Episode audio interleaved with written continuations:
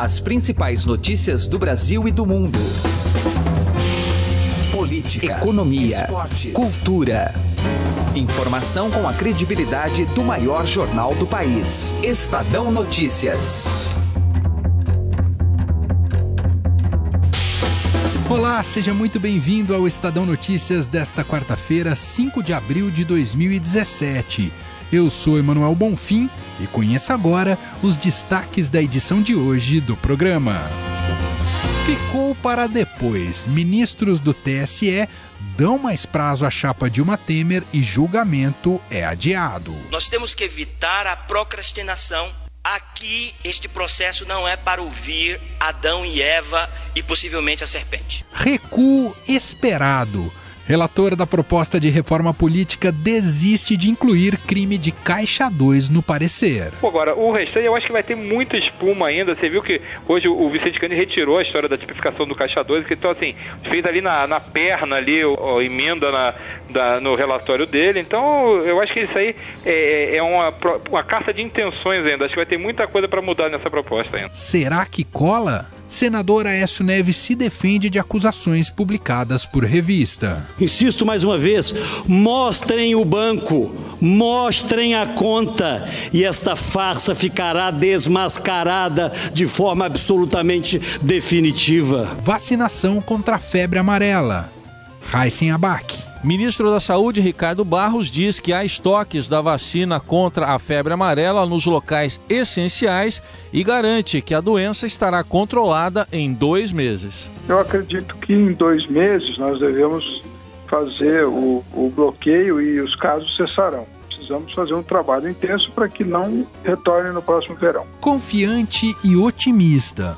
Ministro da Fazenda Henrique Meirelles espera crescimento positivo já no primeiro trimestre. Enquanto o ministro da Fazenda Henrique Meirelles estava lá falando que o Brasil estava crescendo e vai crescer muito esse ano, né? A gente teve dado da produção industrial que no mês de fevereiro cresceu apenas 0,1%. Procon de olho nos preços dos ovos de Páscoa. Camila Tulinski. Entre os ovos de Páscoa, a maior diferença constatada pela Fundação Procon de São Paulo foi um produto de 150 gramas ao leite, cujo preço variou de R$ 15,97 a R$ 32,99. Ator Zé Maier assume assédio. Gustavo Lopes. O ator José Maier reconheceu publicamente que assediou uma figurinista da Rede Globo. Assumiu, assumiu a falha. Eu acredito que essa tenha sido a postura mais correta que ele poderia ter. Audiência suspensa.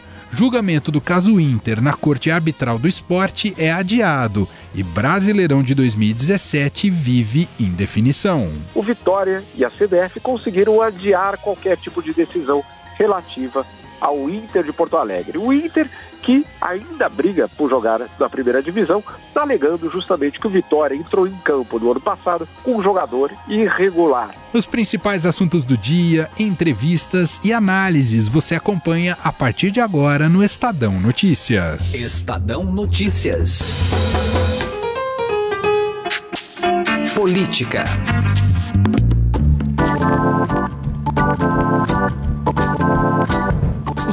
Ministros do Tribunal Superior Eleitoral decidiram por unanimidade reabrir a etapa de coleta de provas, autorizar depoimentos de novas testemunhas e conceder prazo adicional de cinco dias para as alegações finais das defesas.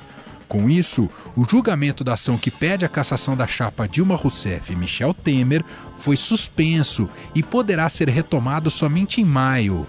Durante o julgamento, o relator da ação, ministro Herman Benjamin, chegou a ironizar o pedido para ouvir mais testemunhas no processo. Nós não podemos transformar este processo num universo sem fim. Nós não podemos ouvir Adão e Eva para que intime a serpente. Nós temos que evitar a procrastinação. Aqui, este processo não é para ouvir Adão e Eva e possivelmente a serpente. O corregedor do TSE e relator do caso, o ministro Herman Benjamin, ouvirá os depoimentos do ex-ministro da Fazenda Guido Mantega e dos publicitários João Santana e Mônica Moura e de André Santana. Direto ao assunto, com José Neumann e Pinto.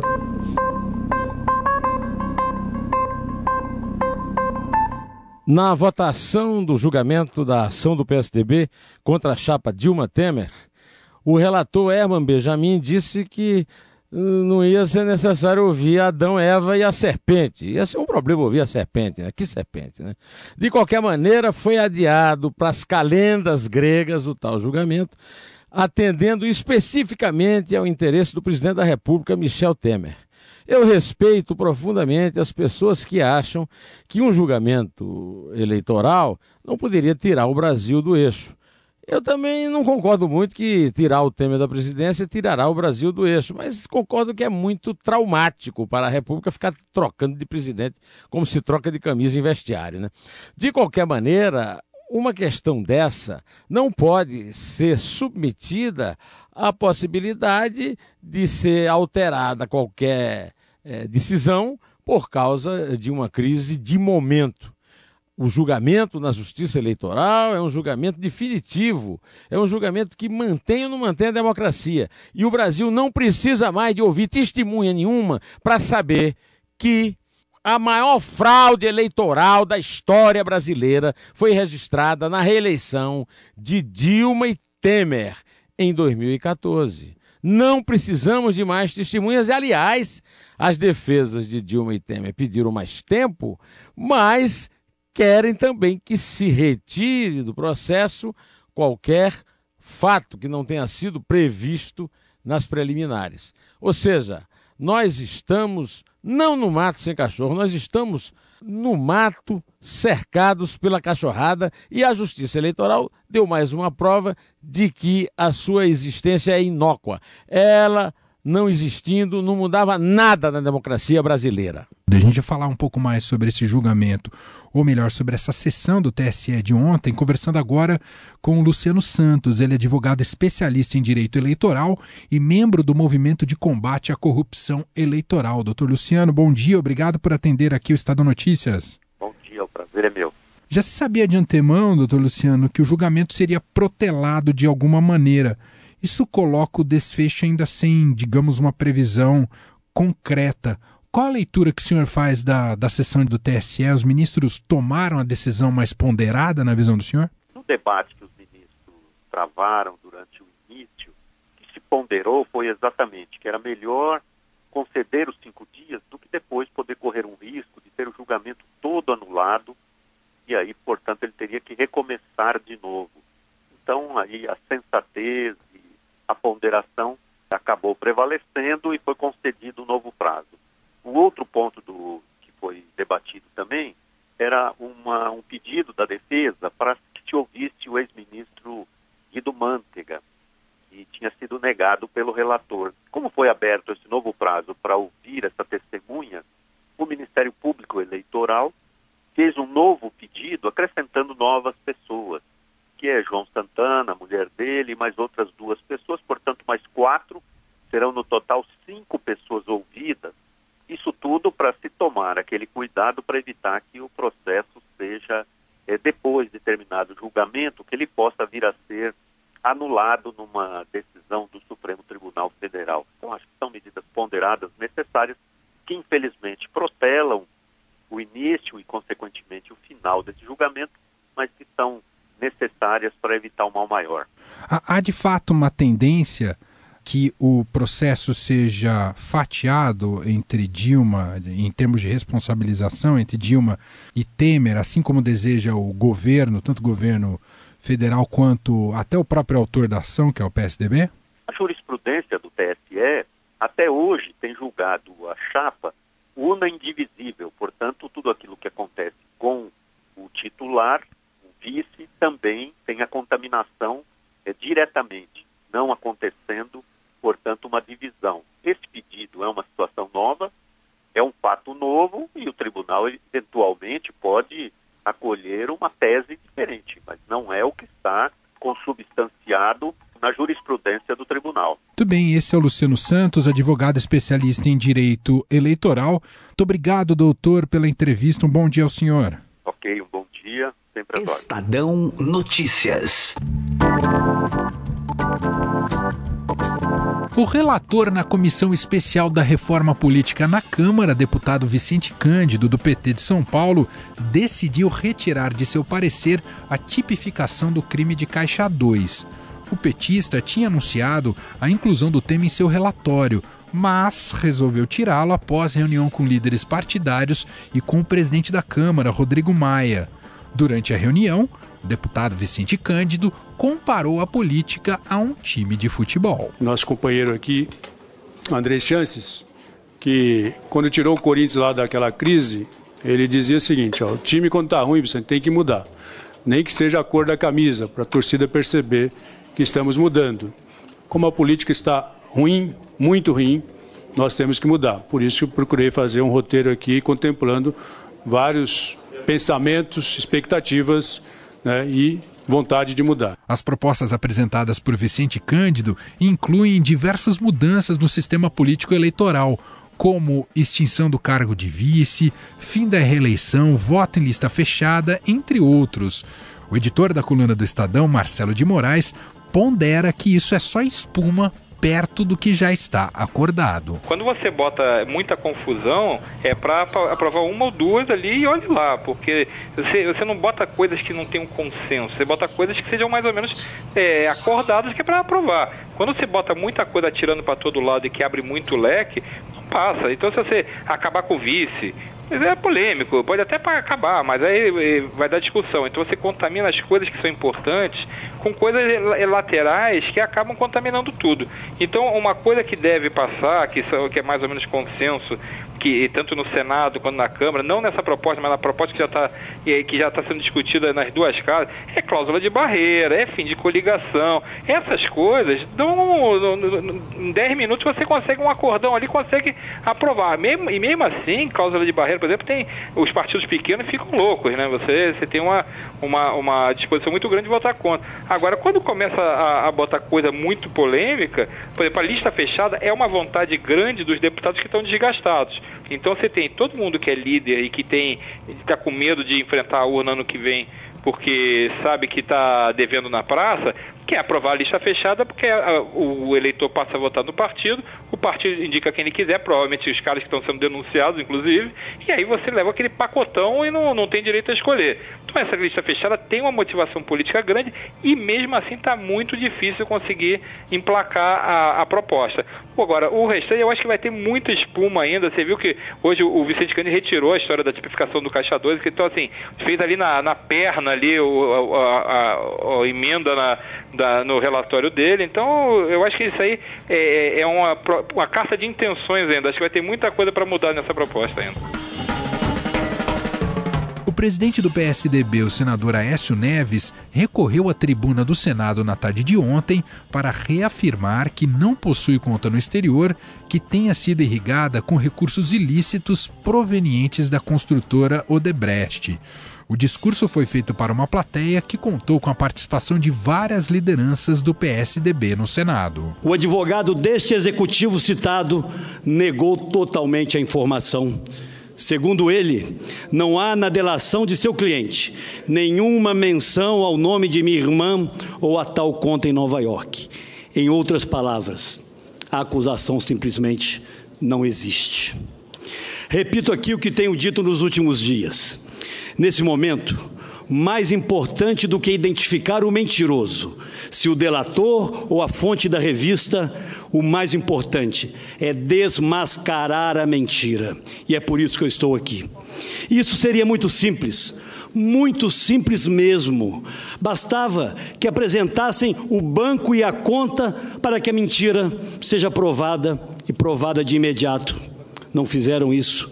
Insisto, insisto mais uma vez: mostrem o banco, mostrem a conta, e esta farsa ficará desmascarada de forma absolutamente definitiva. Apesar da eloquência no discurso, a situação de Aécio não está nada confortável, como lembra a editora da coluna do Estadão, Andresa Matais. O fato é o seguinte, o Aécio Neves está na lista do Janot, ele querendo ou não, ele gostando ou não, já me disseram que em mais de um inquérito é, e ele vai ter que acertar essa conta aí com, com a justiça se o é, ministro Faquim decidir, estão dizendo que na semana que vem é, instaurar esses inquéritos aí pedidos pelo, pelo Janot e cair de uma vez por todas esse sigilo, porque ninguém aguenta mais é, tanto suspense né, com relação a isso.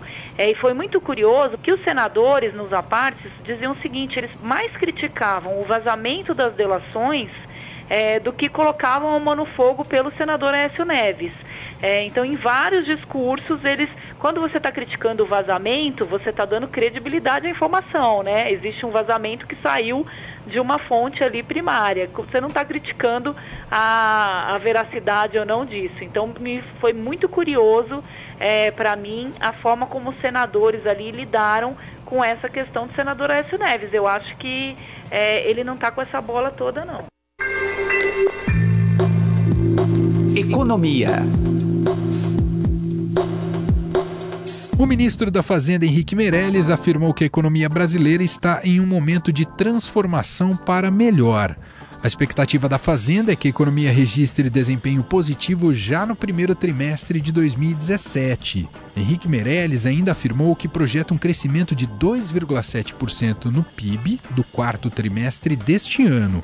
A expectativa do ministro é que o Brasil comece o ano de 2018 crescendo a ritmo de 3% apesar do otimismo, a produção industrial não tem demonstrado tanta força assim como analisa a editora do broadcast econômico da Agência Estado, Silvia Araújo. Enquanto o ministro da Fazenda, Henrique Meirelles, estava lá falando que o Brasil estava crescendo e vai crescer muito esse ano, né, que ele faz aquela conta anualizada hum. do último trimestre, ele encontra um crescimento entre 2,6% e até 3%, ele já falou desse crescimento.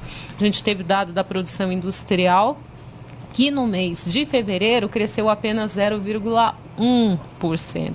Quer dizer, um crescimento muito pequeno. Se a gente é, olhar que isso já significa mais de metade para a produção industrial do PIB do primeiro trimestre do ano, o crescimento é muito pequeno. E se a gente ainda juntar as outras componentes do PIB aí, que é o varejo, é, vem junto com o comércio e serviços, é, esses indicadores que foram apresentados na semana passada pelo IBGE, do mês de janeiro vieram muito ruins também. Então a gente tem aí um, a produção industrial que não está crescendo a contento e esses dados, esses primeiros dados do começo do ano é, de comércio e de serviços que também não cresceram. Quem vai salvar a pátria? O agronegócio no primeiro trimestre, né? Estadão Notícias. Rio de Janeiro confirma a terceira morte por febre amarela no estado. As informações com Heisen Abac. O nosso contato neste momento é com o ministro da Saúde, Ricardo Barros, com quem vamos conversar sobre a incidência de febre amarela em alguns pontos do país. É, ministro, foi confirmada a terceira morte no Rio de Janeiro. É, que balanço o senhor faz aí da febre amarela? Quais são os pontos que mais preocupam? Olha, o funcionamento do bloqueio de vacinação tem sido muito positivo. Nós temos conseguido é, resolver, né, cessar a contaminação nessas áreas onde há alto nível de, de cobertura vacinal. E o Rio de Janeiro, em especial, não era área de vacinação. Nós temos 19 estados brasileiros que eram área de vacinação permanente, portanto já tinham alguma cobertura de vacina, e o Rio de Janeiro não. Então nós estamos lá com uma vacinação ampla, intensa, é, bloqueando os focos onde eles de fato acontecem, e recomendando vacinação em torno da confirmação de focos de febre amarela. As áreas que não têm recomendação, evidentemente, nós estamos dispondo daquela quantidade de vacinas que é do, do nossa vacinação regular permanente. É, qual o balanço que o senhor tem até agora deste ano no Brasil em relação à incidência de febre amarela? Olha, nós temos um, quase 2 mil casos notificados, praticamente metade já estão descartados, e as mortes mais em Minas Gerais e São Paulo pouco, né? Espírito Santo está em segundo lugar, mas há um da parte da nossa ação, de acordo com os protocolos da OMS, nós estamos com uh, os protocolos absolutamente em dia e temos as vacinas para fazer a cobertura nas áreas de recomendação. De uma forma geral, qual a avaliação do senhor sobre, a, o, sobre o controle da doença? Não, nós temos um. A nossa serviço de vigilância está indo muito bem. Nós temos controlado os focos que aconteceram, inicialmente em São Paulo, depois Minas, Espírito Santo, Rio de Janeiro, Bahia, agora temos um foco também. E nós esperamos que, com mais é, algum tempo, nós conseguimos, vamos conseguir cessar a proliferação e a disseminação da febre amarela. O senhor espera que isso ocorra este ano ainda, ministro? O senhor dá um prazo para isso? Eu acredito que em dois meses nós devemos fazer o, o bloqueio e os casos cessarão. Precisamos fazer um trabalho intenso para que não retorne no próximo verão. Economia. De ovos de Páscoa pode variar em até 106% em São Paulo e na região metropolitana. Sobre o tema, Camila Tulinski entrevista o diretor executivo da Fundação Procon de São Paulo, Paulo Miguel. Essa pesquisa foi feita só na capital paulista ou também na Grande São Paulo? Como é que Sim. foi feita? Não, ela foi feita em toda a Grande São Paulo, em quatro pontos da cidade da, do Grande São Paulo. E como vocês realizaram essa pesquisa? Quais tipos de estabelecimentos foram contemplados? São lojas que vendem chocolates, eh, doces e super grandes supermercados, grandes redes de supermercados. Qual a conclusão que vocês chegaram? Eu falei aqui no comecinho da entrevista que pode variar mais de 100% o valor dos preços dos ovos de Páscoa. Sim, justamente. Essa variação são de locais de venda, não do próprio chocolate. O chocolate, sim, vamos dizer, o ovo de Páscoa, esse não teve, ele teve um aumento menor que a inflação. Agora, os, as, as, os pontos de venda, esses sim tiveram uma variação bem maior. E aí, por exemplo, vocês conseguem saber em qual região de São Paulo está o ovo de Páscoa mais caro, por exemplo? Sempre na região uma classe A classe A justamente já diz essas coisas, né? Que são mais altos. Então, como eu havia dito para você, o ovo de Páscoa em si, esse não teve um aumento como a inflação. Mas as barras de chocolates, essas sim, essas tiveram um aumento grande. Vocês encontraram maior variação de preços em qual tipo de produto que tem o chocolate como composição? Veja bem, no ovo de Páscoa, por exemplo, aqueles que existem ovos de Páscoa só o chocolate, existem os ovos de Páscoa que também vêm com brinquedos. Então, esses que vêm com brinquedos, esse daí teve uma alta grande, certo? Que é uma média de 288,50 cada um, para 141 e 12 centavos sem o brinquedo, enquanto que o quilo da barra custa 45,02. E aí você vê, só que nesses daí que contém o brinquedo, ele se faz necessário dizer que consta o brinquedo e tem que ter o certificado do Imetro. Estadão Notícias. José Maier voltou atrás e, por meio de sua assessoria, divulgou uma carta na qual assume que assediou a figurinista da Globo. O ator ainda declarou que está disposto a mudar e que a vida inteira foi ensinado que atitudes machistas eram apenas brincadeiras. Gustavo Lopes conversou sobre o assunto com o editor do E Mais, aqui do Estadão, Gabriel Perlini. Que história, hein? Que repercussão, porque ele tinha negado, né, que tinha assediado, disse que, que tinha sido o personagem, que ele estava fazendo um personagem, e agora de fato ele voltou atrás, né, Perlini? É, pelo visto, ele percebeu que, que as provas que existiam em relação a esse assunto, elas eram mais fortes do que qualquer tipo de resposta que uma assessoria de imprensa pudesse criar, né? E o comunicado que foi emitido nessa segunda-feira, ele assumiu, assumiu a falha. Eu acredito que essa tenha sido a postura mais correta que ele poderia ter em, em toda essa história. Na verdade, a postura correta não, deveria ter sido não assediar é, e nem tocar a Suslen, né, que é a, a figurinista que foi assediada por ele. Mas diante de toda essa tempestade aí, o posicionamento dele foi a coisa mais correta que ele deveria fazer. Várias manifestações aí de apoio, inclusive em programas da Globo, né, uhum. contra o que aconteceu, né, o, a, inclusive uma campanha que acabou surgindo aí, mexeu com uma, mexeu com todas. Quer dizer, a própria Globo recriminando o, o seu funcionário, né? Exato, e é o tipo de atitude que, que tem que ser é, bem analisada pela empresa, né? Uma corporação como a Globo, que tem aí no seu casting um time de mulheres que são símbolos sexuais, né, que são símbolos de sensualidade, que estão uh, vira e mexe nessas listas de mulheres mais desejadas do mundo, uh, e também que tem um corpo feminino uh, de trabalho, né, em todos os outros setores, tem que ter um cuidado muito grande. Não é só porque estamos falando de um ator cuja trajetória profissional é irretocável, inquestionável, uma pessoa que tem um talento absurdo nas artes, ah, não é porque estamos tratando de um grande ator que a gente não tem que ter um cuidado como, como o que foi dado, né?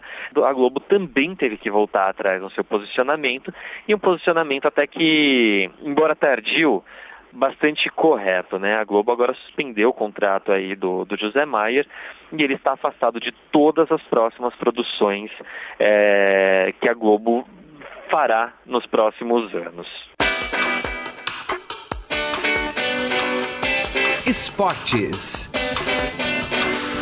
Direto de Lausanne, na Suíça, o nosso correspondente Jamil Chad fala sobre a conquista do Vitória e da CBF na Corte Arbitral do Esporte. O Campeonato Brasileiro de 2017 vive uma incerteza.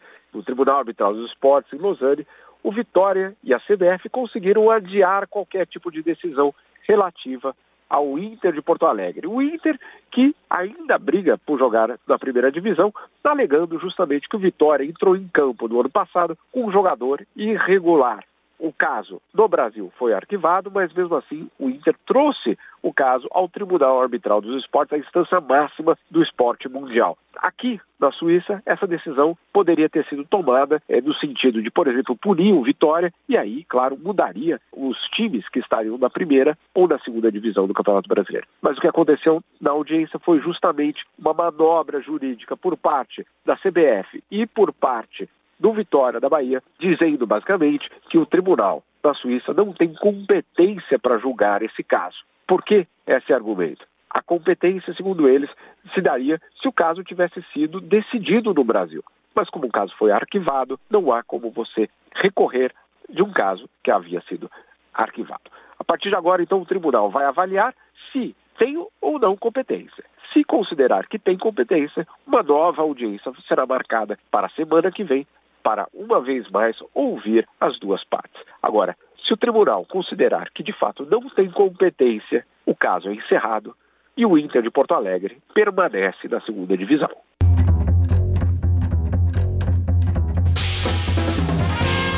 O Estadão Notícias desta quarta-feira vai ficando por aqui. Contou com a apresentação minha, Emanuel Bonfim, produção de Gustavo Lopes e Ana Paula Niederauer, entrevistas de Heisen Ambach e Camila Tulinski e montagem de Nelson Volter. O diretor de jornalismo do Grupo Estado é João Fábio Caminoto. De segunda a sexta-feira, às 6 horas da manhã, uma nova edição deste podcast é publicada. Saiba como ouvir ou baixar para seu smartphone no blog Estadão Podcasts. Um abraço, boa quarta-feira e até amanhã. Estadão Notícias.